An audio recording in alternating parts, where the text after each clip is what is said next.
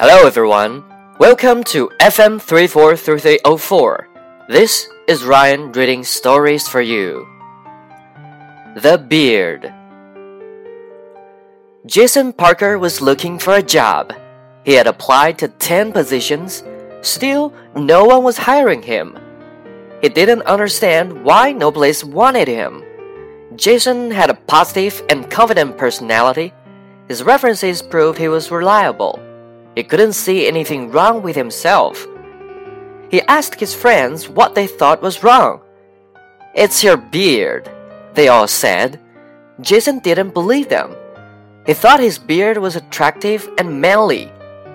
It doesn't look good on you, his friends said. You look homeless and dirty. After that, Jason shaved the beard off.